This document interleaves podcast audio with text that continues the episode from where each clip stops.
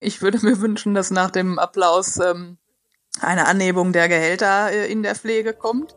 Dass jetzt zeitgleich mit dem Applaus der Bonus von 1500 Euro ausgezahlt wird und zwar verlässlich. Und dann würde ich mir noch wünschen, dass die Arbeitsbedingungen etwas besser gemacht würden und dass das Thema Fachkräftemangel angegangen wird. PPM Impulse.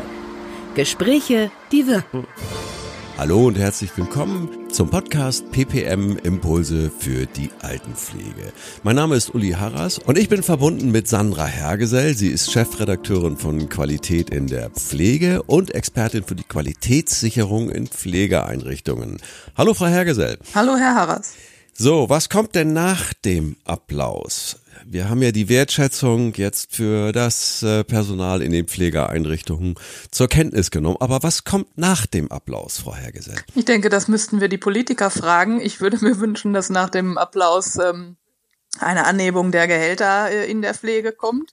Dass jetzt zeitgleich mit dem Applaus der Bonus von 1500 Euro ausgezahlt wird. Und zwar verlässlich und dann würde ich mir noch wünschen, dass die Arbeitsbedingungen etwas besser gemacht würden und dass das Thema Fachkräftemangel angegangen wird. Was kann der Einzelne heute schon machen, also in der Einrichtung, damit er vielleicht bessere Lösungen findet oder die Situation in irgendeiner Art und Weise optimiert? Der Einzelne, also Sie meinen äh, die Führungskräfte in der Altenpflege. Also in, in, nach meiner Wahrnehmung machen die meisten Führungskräfte schon eine ganze Menge. Also viele befassen sich mit betrieblichem Gesundheitsmanagement. Es gibt Angebote für die Mitarbeitenden. Ähm, es werden Gespräche geführt, es wird Personalentwicklung betrieben. Also Mitarbeiter gut auszubilden, Aufstiegsmöglichkeiten, Lernmöglichkeiten bieten für diejenigen, die das äh, wollen. Ähm, das ist sicherlich eine gute Maßnahme.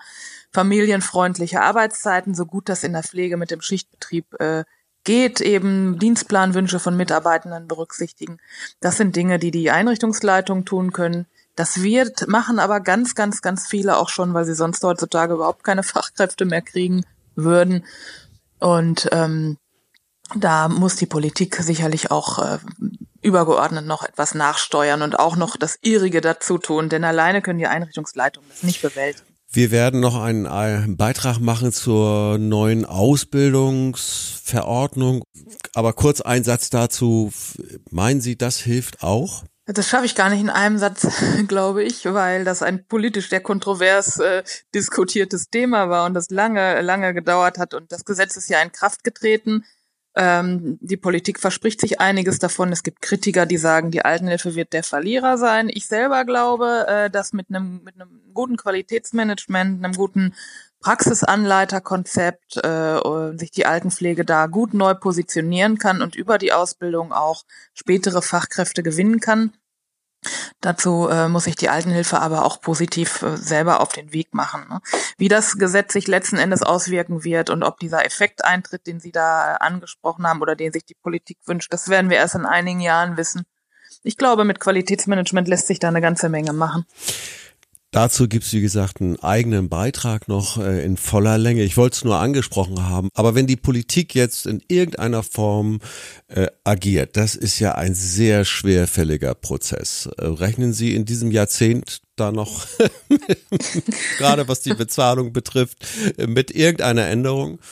Ich, ich gehe persönlich davon aus, dass die Corona-Krise doch in diese politische Diskussion etwas Schwung bringt. Ich hoffe, äh, dass wir nicht, wenn die Krise irgendwann abebbt, äh, wieder zur Tagesordnung übergehen und die Altenpflege wieder vergessen wird. Im Moment äh, ist die Altenpflege ja als systemrelevanter ähm, Beruf deklariert, also besonders wichtig. Und ich hoffe, dass das einfach in, im Bewusstsein der Politik und der Menschen auch so bleibt und dass das dann in diesem Jahrzehnt oder möglicherweise sogar noch in diesem Jahr zur Verbesserung führt.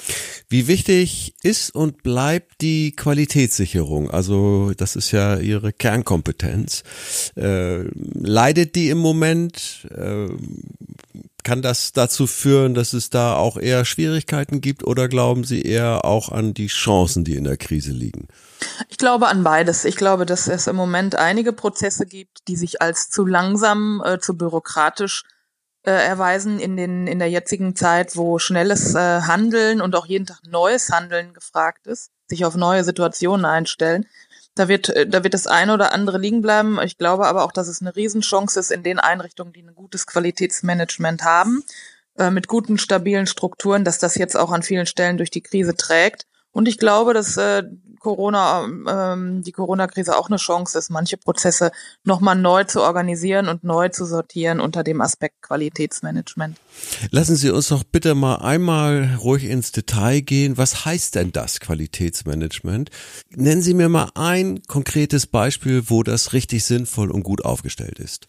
Na, zum QM gehört zum Beispiel ein guter Prozess der internen Kommunikation. Also wie gebe ich welche Informationen äh, weiter, mit welchen Medien, mit welchen äh, Gremien zum Beispiel, ist ein sehr wichtiger QM-Prozess und die Einrichtungen, die da einen gut strukturierten, klaren Prozess haben, die haben es natürlich auch in so einer Krise wie der Corona-Krise leichter, Informationen weiterzugeben über zum Beispiel neue Hygieneanforderungen ähm, oder ähm, aktuelle Informationen aus, auf, ja, vom Gesundheitsamt zum Beispiel. Ja, haben Sie da einen Trick oder einen Tipp, was besonders äh, gut funktioniert aus Ihren Gesprächen mit den, mit den Menschen, die da unterwegs sind? Also im Moment ist der, der, der wohl wichtigste Trick ähm, engmaschig äh, im Kontakt bleiben mit den ähm, Mitarbeitern und viel sprechen, äh, wobei ja äh, natürlich unter Einhaltung der Hygienevorschriften, ähm, aber es ist im Moment besonders wichtig, ähm, dass äh, Mitarbeitende in den, bei den Führungskräften einen Ansprechpartner haben und schnell und gezielt ihre Fragen beantwortet kriegen. Also im Kontakt bleiben und äh, sprechen, das ist der Trick. Und das äh, kann dann über WhatsApp funktionieren oder über andere Messenger. Gibt's da eine, eine Empfehlung, die Sie aussprechen können? Also WhatsApp ist äh, sehr umstritten in der Pflege ähm, aus Datenschutzgründen. Äh, wenn, dann müsste es WhatsApp Business sein.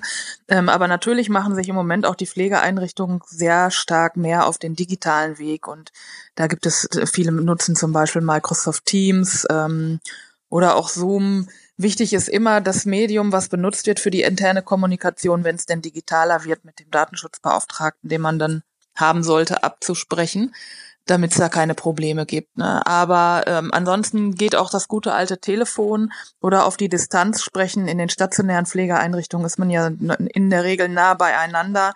Und wenn man den gebotenen Mindestabstand einhält, kann man sich auch noch ohne digitale Medien unterhalten. Ja, genau, genau. Aber gut, dass Sie es ansprechen. Telefonkonferenz empfehle ich manchmal auch, bevor man schwierige Installationsprozesse durchlaufen muss mit neuen Geschichten. Und die lohnen sich aber auch. Sie haben es gerade angesprochen. Zoom äh, hat ja den Zoom, da hat's Zoom gemacht, äh, den Boom.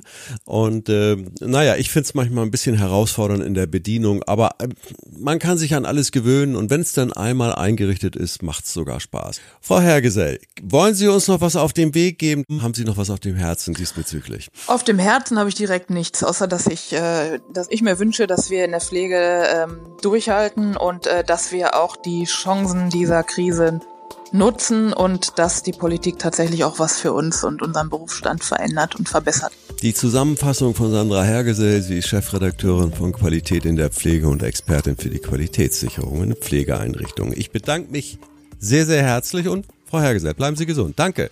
Auf Wiedersehen, Herr Harras, oder auf Wiederhören. Ja, danke. Tschüss. PPM Impulse. Gespräche, die wirken.